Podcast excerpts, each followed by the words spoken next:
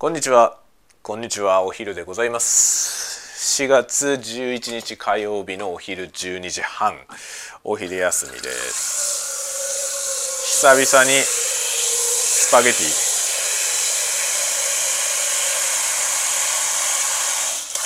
このやっつけスパゲティしか食べてないとかなんか言ってましたけどもこれを食べるのがすでに久しぶりでございますね。こういう風に、えー、ライフスタイルがね。いろいろと変化していくわけですね。ライフスタイルっていうほどのものなのかっていう話もありますけどね。えっ、ー、とこれはポポロスパ5分。ポポロスパ5分のやつですね。これはね5分の他に4分と3分もある。このシリーズはねいろんなのが出ています。で、えー、茹で時間短くなればなるほど高いです値段が。5分がね一番多分こう何ていうの？コストパフォーマンス的にバランスがいいんじゃないかなと。と僕は思っているけどまあ時間的に本当にねとにかく急いで食いたいっていう人はもう3分のやつを買うのがいいでしょうね。3分のやつはねこれこれなんだ？700g 入り 100g の束が7本入ってるんですけどこれで3分のやつは確か350円くらいだったと思うな。だ決して高くはないよね。100g あたりにしたら50円くらいだからね。そうするとまあねこのやっつけスパゲッティ1食分がさトータルでいくらなのかっていうねところでいくと多分トータルで200円以下ぐらいじゃない。そうするとね昼ご飯1食200円って考えると安いよね。まあいろいろうろうろとね作業をしながらしゃべるスタイルなのでいろんな生活音が入って入っていきます。でねちょっと最近ねまあ録音録音についていろいろね考えているんですよ。録音をどうするか問題。まあ僕はあの ASMR のコンテンツをねやっていて、まあ、ASMR は結構音が重要なんですよね。で音をどうやって収録するのかってことを、まあ、今までもいろいろ試行錯誤しながらやってきてるんですけどさらにさらに次の段階に行こうと思っていて、まあ、今ちょうどねあの旅行したりなんかしてあの動画の更新がしばらく空いちゃってるんですよね。でもこれを機にちょっとしっかりね define しようと思っていて、まあ、今ねあの次の作品を急がずにいろいろ準備をしています準備をしてるというかいろんなことをちょっと勉強してるどういうふうにして撮ろうかなっていうその音をねどういうふうにして撮ろうかなっていうことを今いろいろね考えて考えたり調べたりしてるとこなんですよね。どうすれば僕が目指しているような音が取れるのかということを今ねいろいろやっております。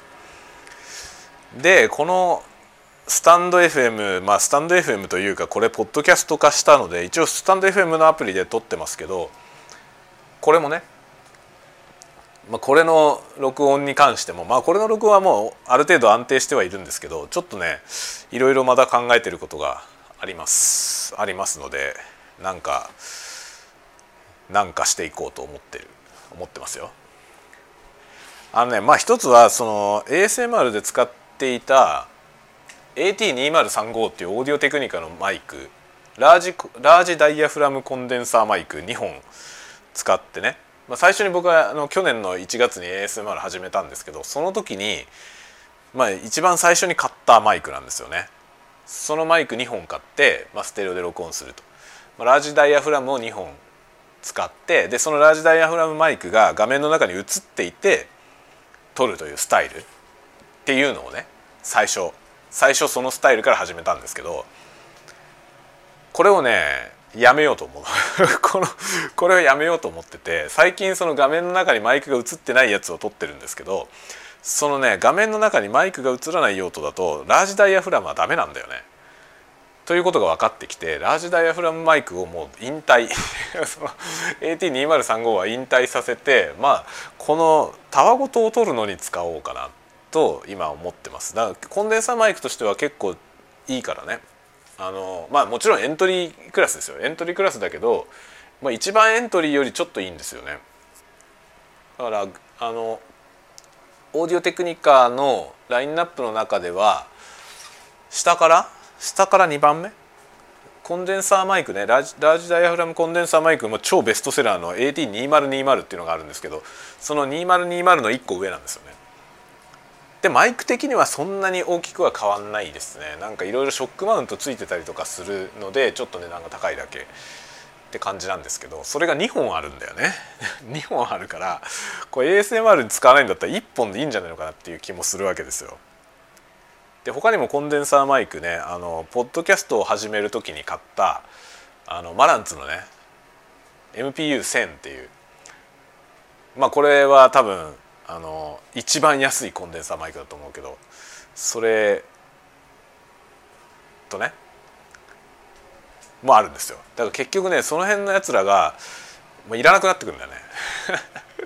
でいらなくなったやつをどうしようかなと思ってそれをなんか中古で売るにしてもねそういうものをまともに買い取ってるようなお店がなくてさでハードオフとかに持ってくとさハードオフだとめちゃくちゃ安いじゃないですか。あのまあ買い叩かれちゃうからね。って感じなのよね。欲しい人いたらなんかあげるけど。っ てなんかお友達で欲しい人がいたらそういう人にあげた方がいい。なんかねいいかなとハードオフに売るよりはいいかなっていう感じなんだよね。という感じでちょっとねマイクをいろいろね変えようラインナップを変えようかなと思ってるとこです。AT2035 はあのやっぱりね近距離で撮らないといい音が取れないです近距離で撮ればいい音が取れるんだよね。だからあの本当ねラジオインターネットラジオとかポッドキャストみたいなものを撮るんだったら多分すごくいいんですよね。だから深夜のあの雑談深夜の たわごとあるじゃないですか。お酒飲みながらやってるやつ。あれを AT2035 で撮ろうかなと今考えてるんですその 2, 2本立てのやつでね。2本立てステレオで撮ろうかなと思ってるんですけどそうするとじゃあインターフェースどうするか問題があってまあね僕が持ってる機材で言えばあのタスカムの DR40X を使えばねステレオで撮れるなみたいなそんなことをいろいろね考えているわけですよ。これ暇だとね仕事が暇だと本当そういうことばっかり考えてるね そんなことしてていいのかよって感じなんですけど。まあなんか仕事はねちょいちょい入ってくる雑務みたいなやつをこなしてるだけで今なんかあの重いタスクがないんだよね。重いタスクがないんで僕結構ゆ緩めに今日は仕事をしております。事務的な作業が多くてね、まあ、そういうのをやりながらあのメールに対応したりとか問い合わせに対応したりとかね。問い合わせっつっても社内の問い合わせなんで社内のスタッフのなんかいろいろな話をね聞いたり、えあれがうまくいってないとこれがうまくいってないみたいなそういうのの交通整理をしたりとかねそういうようなことをいろいろやりながらマイクのことを考えて マイクのことを考えています。というねそんな感じ。そんな感じなんですよ。やっぱりね結構いい音が取りたいね。いい音が取りたいですよ。ASMR だから。まあでもね ASMR なんかもうなんていうの？飽和してると思うんだよね。あの YouTube のね見てて。でも結局ねなんかそのオーソドックスな ASMR やってる人たちのチャンネルはそれなりに盛り上がってますよね。ある程度数まではみんな伸びてっててっていう感じなんだけど結局のところ難しいと思うんだよね差別化がすごい難しくてなんか結局僕が見てる人たちは本当になんかね独創的なことやってる人だけなんですよそういう人しか残んないんだよね。でそうじゃない人のやつはだんだん見なくなっちゃうのでやっぱりそうじゃないものを自分がねやっぱりこう自分が見見なくなるようなものじゃないものを作りたいなと思ってて今いろいろ考えてんだよね。ちなみにね今のところこれまで僕が作ってきたものは僕自身が飽きる飽きるタイプのものなのよ。だからねああじゃないものを作りたいと思っています今。今だから自分の、まあ、僕のチャンネルは全然伸び悩んでるけどそれがねその理由はすごいはっきりしてて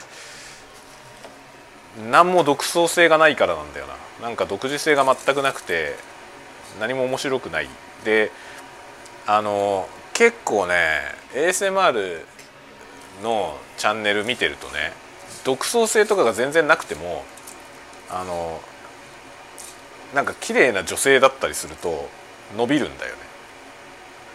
で結局さその自分でもそう思うけど見てて思うんだけどそのねな何事もそうですよねこのソーシャルメディア何事もそうなんだけど何をやってるかじゃなくて誰がやってるかがすごい重要なんだよね。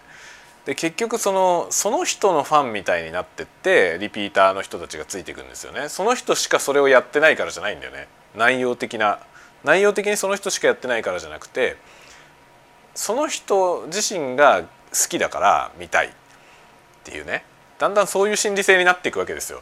そうすると難しいんだよねおっさんは おっさんはさその人自身が好きっていう状態にならないからさ普通の人が。だからなかなか難しくて特に ASMR は難しいですね。あのコメディとかだったらねおじさんがやってるやつでもその人のことが好きになる人はいると思うんだよいると思うんだけどことそういう要素が少ない部分だからなかなかね難しくてこれはダメだなと思っているんですよね。なんか違うことを考えてやらないと、まあ、勝負できないという気がしていてそれで今ねいろいろ考えてますね。なんかいずれ飽きられちゃうじゃない？結局なんかオーソドックスなことだけをやってても飽きられちゃうなと思ってじゃあ何をするか？何をするかだし何がしたいのか？自分がねやっぱりどうしたってこうやりたいことやりたいと思うので、まあ、そこのところをね今いろいろ考えてせめぎ合いですねいろんな いろんなせめぎ合いで。で一応なんか漠然とこんな感じのものやりたいなっていうのはあるんだけどそれをじゃあどうやったら実現できるかがよく分かんないのよね。っていう今段階にいてまあその部分は結構面白いんですけど伸び悩んではいますね。本当に本当に大変だよ。さて今日は今日のスパゲティはですねこれなんだ？どれが何なん？だ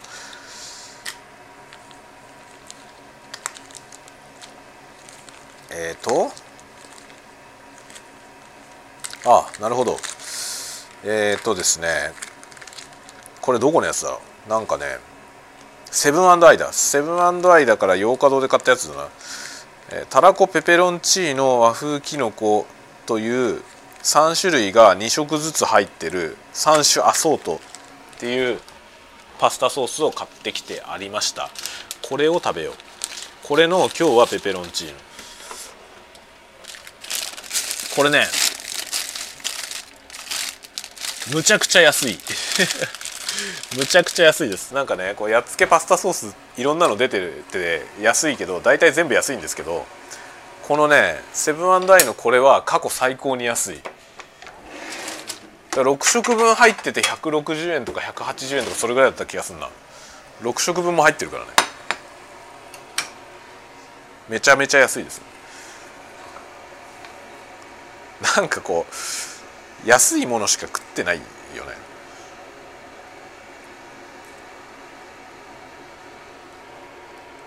うん。ちょっと硬いかな。アルデンテアルデンテを目指したけどちょっと硬いかな。こう硬いかなっつってもうちょっと茹でるっていうこの もう一回火つけたけどこういう作り方はダメですよね。ちゃんとちゃんと確認してから火を止めろっていうねことです。分かってますよ。分かっていることとできることは違う。アホみたいなこと言ってますね本当に。何事もそうだよねでもね。分かっていてもさそれが実際実践できるのかっていうところはまた別の問題でやっぱできるやつは強いよね。できるやつは強いしできるっていうことがやっぱり評価されるべきだなと思いますね。分かってるかどうかじゃなくて。分かるだけだったらね結構できるんだよね。分かる分かるっていう状態まではさいけるんですよ。頭さえあれば。だけどそれで分かった分かったような顔をしているけど実践力が全くない人っていうのも世の中にはいっぱいいてさそれはなんかダサいよね。と思うんだよね。だからねなんか僕は自分ができるのかっていうことをすごく大事にしたいと思っています。一応。分かったかどうかじゃなくてね。分かっててもできないからね実際問題。それはなんか経験則だよね。経験がそうそれを教えてくれたというか、まあ、僕は若い頃からいろんなことやってきてそのまあやろうと思うじゃない？なんかこれがやりたいなって思ってで事前に調べるわけですよね。どうやってやるのかなっていろいろ調べてでまあそうその踏み出すのは踏み出すんだけどさその踏み出すまでのその踏み出す前の準備っていうのがあるじゃない？でそれはさそのそこをどの程度準備するかっていうのはさ結構個人差があって多分性格によると思うんですけどすごい万全にしてから踏み出すっていうタイプの人とそこそこの状態で踏み出しちゃう人と、まあ、ノープランで踏み出す人といると思うんだよね。いろんなタイプが。いろんなタイプがいると思うんですけど僕はね割とちょっとそこそこのところで踏み出すタイプですねちょっと調べるちょっと調べて事前にね何をすればいいのかどうどういう感じなのかなっていうのをちょっと軽く調べて手応え感というかねあこういう感じだなって掴んでスタートするみたいな感じなんですよね。だからなんだろう万全には程遠い。万全には程遠い状態だけどノープランほど無謀でもないんですよ意外と。すごい無謀な無謀なやつだと思われてる節あるんだけどそんなこともないんですね。あれ？このペペロンチーノって何にも具がないんだけどこれだけでいいの？こういうこと？本当に？本当に？これ後でなんかトッピングだけどっか別のとこから出てきたりしないかな？最悪だなそれ。本当これだけなのか？これもしかしたらあれか？具は自分でやれよってことなのか？写真には唐辛子とか載ってたんだけど。そういうことなの？これ。ソースだけだなこのソースは。これで別のところに別のところにあったら嫌だな俺トッピングの。トッピングのふりかけみたいなやつ。まあいいや今日はこの。これひでえな。スードンってあるじゃない？スードンってさうどんの何も具が入ってないやつ。スードンは許せるけどこのススパゲティはやばいね。スパゲティでソースだけで何も具がない。これは寂しいな。ものすごい勢いで寂しいな。なんかかけよう。何かける？ペペロンチーノのソースで味はついてんだよ。これに対して何かかけるならこれこれがいいかな。これね具だくさん食べるラー油。あの食べるラー油って桃ラの桃ラいわゆる桃ラ少し辛そうでなんだっけ少し辛い。辛くない少し辛いとかなんかまどろっこしい名前のやつ あるじゃない？あれが一番有名ですけどこれねすごい謎のやつ。謎のやつで業務スーパーに売ってたのよ。でこのね謎の業務スーパーに売ってたこのこのラー油はラー油の具だけのやつなんですよね。食べるラー油のそのラー油成分がないの。油がなくて中のそのなんか入ってるじゃない？あのフライドオニオンとかそういうのが。あの部分だけが入ってるこのザクザクのふりかけみたいなやつなんですよ。でこれ買ってきたらねめちゃくちゃ辛いのこれ。なんか普通に売ってるやつよりも全然辛いんですよ。これはね輸入品で中国から輸入してるやつなんだけどまあ日本語のラベルがついてるんでね。多分日本から発注して中国で生産してるやつなんだけどこれがねめちゃくちゃ辛いんだよ。これをこれをこのペペロンチーノに かけて食べる。ほらよくわかんないものができたよ。なんだこれは。謎の食い物ができました。いいんじゃない？こういうの。でこれがねそれでここに万能のオリーブオイルがありますね。オリーブオイルはあのあらゆるものを全部正当化しますから。むちゃくちゃでも何でもオリーブオイルでね混ぜてしまえばもう全部正解。やってることがもうなんか終わってんだよ。味覚音痴の人がやることみたいなことになってる。まあ僕は若干味覚音痴の傾向あるかもね。昨日もねあのフランスパンにさご飯ですよ塗りながら食べてこれを誰か製品化しないかなとか言ってましたけどまああれも極めてたわごとなんでもしかしたら味覚がぶっ壊れてる。味覚がぶっ壊れてるだけかもしれませんね。まあ食べてみよう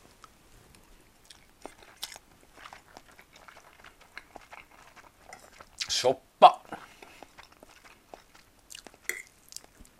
ちょっと味が濃すぎたな。あああれだ。あの茹でる時の塩入れすぎたの。茹でる時の塩を入れすぎた上にペペロンチーノのソースに対してこの味がついてるラー油の具を入れたんでめちゃめちゃ味が濃くなっちゃった。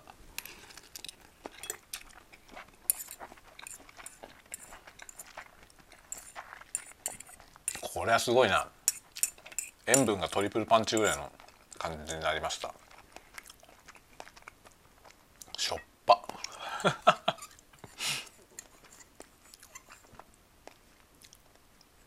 一人のね一人の昼飯なんてこんなもんですよね。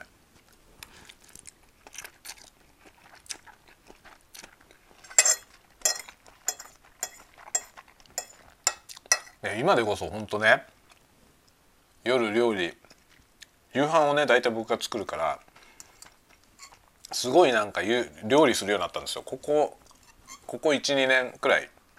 ですごいね料理をする頻度が上がったんですよね。だから結構料理やる方な感じになりましたけど一人だったらやっつけだよね。一人だったらなんかまともなもの作ろうって気になんないのよ。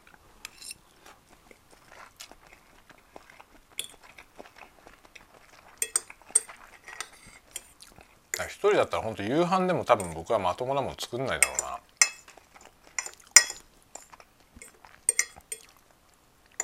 だからあの料理はね全然苦にならないし毎晩料理作ってるのは楽しいけど僕は料理が趣味じゃないってことだよね。それを食べさせる家族がいなかったら作んないから。だから例えば僕以外の家族がどっか出かけてて僕だけ家に留守番してるとかっていう状態ね。ごくたまにそういうことあるんですけどそういうことあった時にまあ作んないね何も。こういうの食べてる。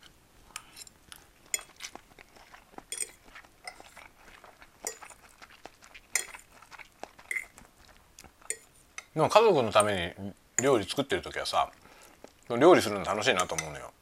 でなんか趣味料理を趣味でやるっていうのもいいなって思うんだよね。作ってると。作ってると思うけどでも全然ニーズがないところでね自分が空き時間でさ好きなことしていいよってなった時に料理しようとは思わないね。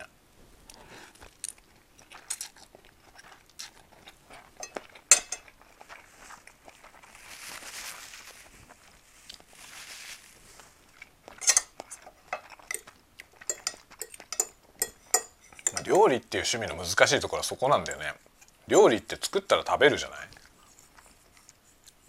で趣味で料理するっつってもさ結局その自分で作ったもの誰が食べるのかっていう問題があるじゃん。で自分で食べればいいけど自分で食べ作って食べてるとさ一日にできるその料理の数って限られてるよねそんな無限に食べられないじゃない。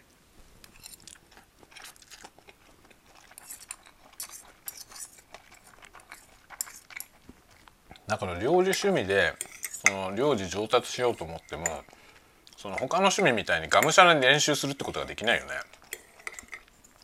例えば何か料理作ってさなんかうまくいかなかったとするじゃないで次はここをこうしようって思った時にその次はここをこうしようをさすぐできないよね。例えば麻婆豆腐かなんか作ってさ、まあ、僕はたまたま麻婆豆腐が大好きだから今例に麻婆豆腐をあげたけど麻婆豆腐を作ってなんか失敗してで失敗しても出来上がっちゃうからさそれ食べるじゃない？でそれを食べながら次はもしもうここをもっともうちょっとこうやってやってみようって思うじゃないですか。って思った時にそれ食べ終わってよし作るぞってなんないよね。他の趣味はさ大体なんかこうやって試行錯誤する時にさ次はこういうふうにしてみようっていうのをさすぐトライできたりすることが結構あるじゃない？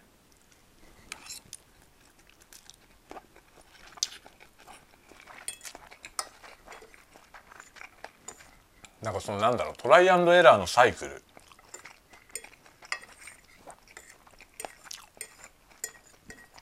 それがさその趣味の内容によってそのどれぐらいの頻度でトライアンドエラーできるかが変わってくるからそれによってその上達のスピードもさ変わるよね。料理だったらあの作ったもの食べられる状態になるまでこうサイクルが空くじゃないですか。まあものすごい大食いだったら今たった今作った麻婆豆腐食べ終わってすぐもう一回試行錯誤のねトライアンドエラーしながら次の麻婆豆腐作ってまた食ってっていうね。っていうなんか何時間かの間に麻婆豆腐4食ぐらい食うみたいなことをねできる人はなんか一日に何回も練習できるかもしれないけどさ。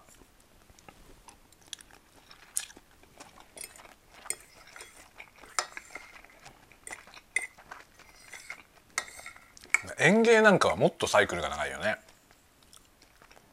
例えばじゃがいもを育ててさじゃがいも収穫してなんかどうも貧着なのしか取れなくて何が悪いのかなって考えておこうこういうことかじゃあ次はここをやってみようって思ったらさもう翌年じゃん次やるのは。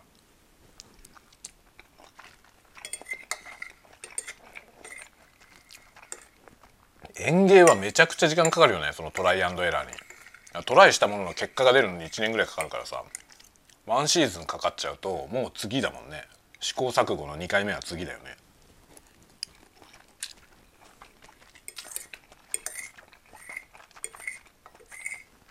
来シーズンになっちゃう。大変だよね。園芸とかを趣味でやろうと思ったら本当にさなんか10年計画だよね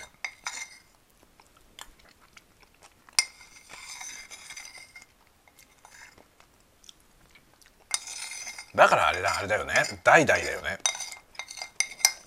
園芸とかでその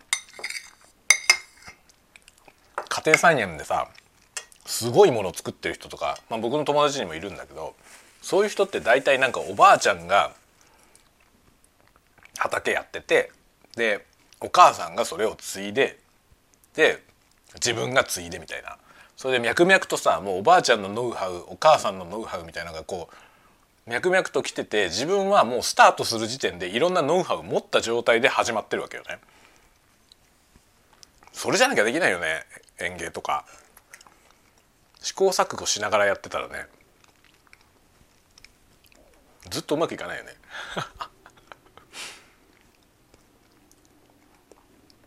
僕の友達にすごいガチな人がいてさ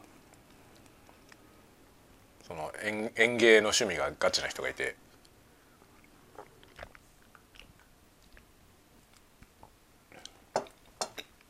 なんかその農業用水を引かないとトマトとかを作るのにねなんか結構水分が必要だからその水をやんなきゃいけない結構こまめに水やんなきゃいけないらしくてでそれをビニールハウスとかでやってんだけどその 農家なんだよほとんど。やってることが農家なんだけどね農家ではないんですよ。ただ単に広大な庭があってそこにビニールハウス建ててビニールハウスも建ててるし普通の広い畑もあるんだけどそのそれで家庭菜園をやってる農家規模で家庭菜園やってる人がいるんだけどね。でなんか農業用水を引かないと水道代がやべえとか言っててでその農業用水を引く 引くだとか引かないだとかいう話をしてた家庭菜園のレベルじゃないんですよもはや言ってることが。でレベルがおかしくて面白いんだよねそれをそういう人の話聞くのはめちゃくちゃ面白いんですけどで結構ね教えてくれるんだよね。でうちなんかは本当に庭の花壇のレベルなんですけどね。それで例えばネギ植えてみたとかってやるとネギはこういうふうにやるといいよとか教えてくれるのよ。あとなんかね苗もらってきたこともあるの。あげるっつって。今度なんかしそしその苗もらってこようかな。そこのうちはねしそはねもう増えすぎて困ってるって言っててでなんかねそのビニールハウスの中にもしそを植えてるコーナーがあるんだけどなんかそこから外のねその庭の部分にももう畑じゃない部分その辺の土の部分にいっぱいしそが生えてんの。でなんかしそはねどんどん増えるからこうそこら辺に種とか落ちたらそこからまた生えてきてもうほっとくといくらでも生えて その収集がつかないからその処分するのは大変だって言ってた。もう雑草扱いで抜いてんだよね。だなんかそのしそ増えすぎたしそもらってこようかな。なんか前になんかバジルもらってきたんだよな。バジルもらってきてバジルもねやりましたね。なんかいろいろノウハウがあってねそれも。そうだからちゃんと教えてもらってやらないと何もできないのよ。全然わかんないからさ。いや園芸も楽しいんだけどさ園芸楽しいしその食べられるものを育てると実利があるじゃない。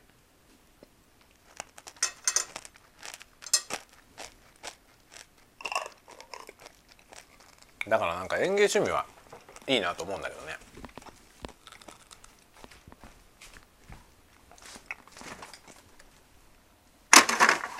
辛っ。このラー油チップが辛いね。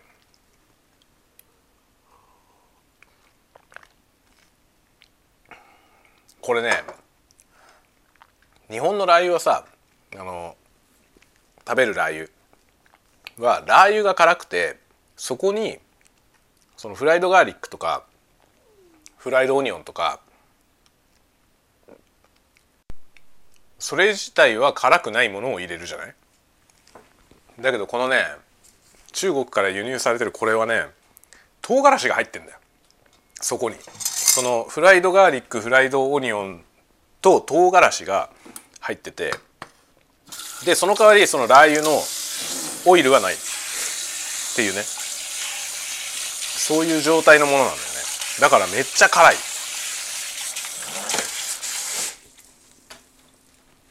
すごい辛さです。というやつを今食しました。ペペロンチーノ。もうなんかペペロンチーノだったのかもよくわかんないね。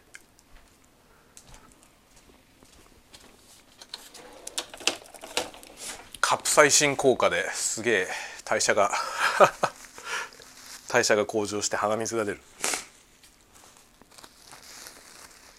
という感じで食い終わりました。さてさて部屋に戻るかな。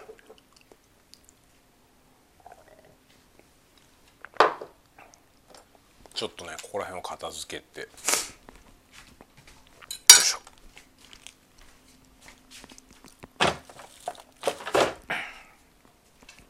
このなんかあれなんだよね。生活音みたいなのがさそうさっき話しかけてたんですけどこのお昼ご飯のねいろんな生活音を入れつつ喋ってるんですけどこれの生活音もねもっと臨場感のある音にしたいな と思ってるんですけどこれはねちょっと難しいんだよね。iPhone でやってる関係でそんなにねなんかいい音にならないんですよね。まあ使ってるマイクはステレオなんだけどステレオで録音できないんですよね iPhone でやると。そこがねちょっと残念です。いや iPhone のねこの外部端子あのライトニングから2つに分岐してマイクとヘッドホンをいっぺんにさせるっていうねそういうような仕組みになってるんですけどこれをやるとねマイク側が何を指してもモノラルになっちゃうんだよね。これなんとかなんないのかな。これでステレオマイクがステレオで録音できたら最高なんだけどね。結局ステレオで録音しようと思うとオーディオインターフェースをかます必要があるんですよ。ステレオのオーディオインターフェース。ねえまあなんかそういう生活音がステレオで収録されてるようなものも作りたいなと思うんですが。難しいね。難しい。音声はねこの今撮ってる状態が多分一番良好に撮れるのでこれはこれで維持したいけどこの状態のままステレオにしたいのよね。難しいね。できないよね多分。このワイヤレスをオーディオインターフェースにさせばいいのか。ワイヤレスをオーディオインターフェースにさせばあできそうだなできそうだな。ちょっと今度挑戦してみようかなと思います。このワイヤレス自体はこれステレオでいってんのかな？それがちょっと分かんないね。そこら辺をちょっと検証してみる必要がありそうですね。面白いね。奥が深いんですよ本当に。こういう録音の話はね。奥が深いのでやればやるほど面白いですね。で今ねあのコーヒーはこの間サイフォン買ってきてコーヒーサイフォンで入れてるんですけどあのね まあ買ったやつがサイフォンがあの一番入門向けのハリオっていうメーカーのねすごい有名なコーヒー器具のメーカーですけどハリオのテクニカっていうまあなんスタンダード中のスタンダードのやつですね。それの3と5が出てて、まあ、3倍用と5杯用なんですけど5の方が安かったのよ。不思議なことに。5の方が安くて定価では 3, 3の方が安いんだけど5の方がなぜか安く売ってたんだね。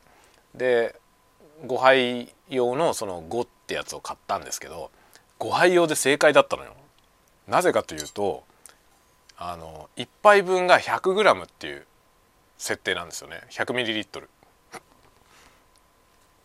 で 100ml って結構ちっちゃいカップコーヒーカップのねやつなんですよ。で僕は普段マグカップでコーヒー飲んでるからマグカップだとさもう全然もっとたくさん入るわけですよね。そうするとね今5杯分作ってるんですけど5杯分作っててもマグカップだと2杯なのよ。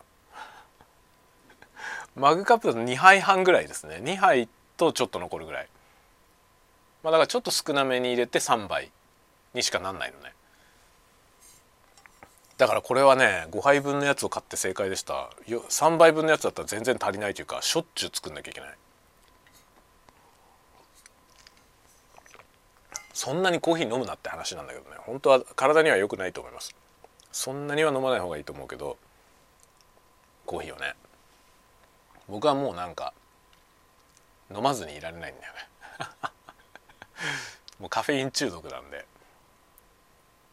本当にねまあ笑い話みたいに喋ってますけど結構深刻に多分ねカフェイン中毒ですね。あのコーヒー飲まなかったら頭痛がするんだよね。っていうぐらいもうねカフェインがないとダメな体になってしまっていて。でコーヒーはどうだろう1日ででもこのサイフォンで2回分くらい作ってますかね。1日トータルでね。だからまあなんだろうこのマグカップで45杯飲んでるのかな1日に。45杯は飲みすぎか。飲みすぎだよね。多分なんかトータル1リットルぐらい飲って飲んでるわけだよね。そのコーヒーを、まあ、全部ストレートで飲んでるわけじゃないけど途中そのカフェオレみたいにしたりとかね。っていうこともしてたりまあ全部自分で飲んでるわけでもなくてちょっとうちの奥さんにあげたりとかねもするんで。それでも多分 700ml ぐらいは飲んでんじゃない？1日に。多分やりすぎですね。まあ医学的にどれぐらいの量だったら許容なのかっていうのはよく知らないけど僕は。知らないけど多分この僕が飲んでる量は飲みすぎだとは思います。皆さんはほどほどにした方がいいと思う。ほんとねなんかカフェイン中毒みたいになるとねあの飲まないと頭痛がするっていう状態になるんでなんかこれは本当にね辛いのでまあコーヒー飲んでりゃ平気なんだけどね。でももう体として何かおかしいじゃない。なのでなんかこんな状態は全然おすすめしませんが。まあコーヒーはあれだよね。あの適量で飲む分には多分リラクゼーション効果とかあってあとあの集中力がね増すみたいな効果があると思うので楽しむといいんじゃないかなと思ってはいます。さてそんな具合で今日のお昼はこのぐらいにしましてこの後仕事の方に戻っていこうかなと思っております。なんかね昼休みの頭ぐらいにこう連絡来たやつあったんですけどその直後に返信したんだけど反応がなくてもうなんかあれだなあの自分が昼休み入る時にね僕じゃなくて相手の人がね昼休み入る前にポンって僕に何か投げてですぐもう昼休み入っちゃったんでしょうね。僕も昼休みだろうと思ったんだろうねきっとね。なんだけど、まあ、うちの会社は昼休みが固定されてないので結構人によって取ってる時間が違うんですよね。でそれによって多分ねあのすぐ返事したのに何も反応がない という寂しい状態になりました。という感じでちょっと午後の仕事に戻っていこうと思います。さてさてさてまたじゃあ次のタワゴトーク次はどうしようかな。夜かな。ちょっと深夜のタワゴトークで違う設備で撮ってみようかな。とかちょっと考えてますが例によって予定は未定です。今夜あたりちょっと違う設備で撮ってみようかな。と若干思います。ではではではまた。また次のタワごとでお会いしましょう。またね。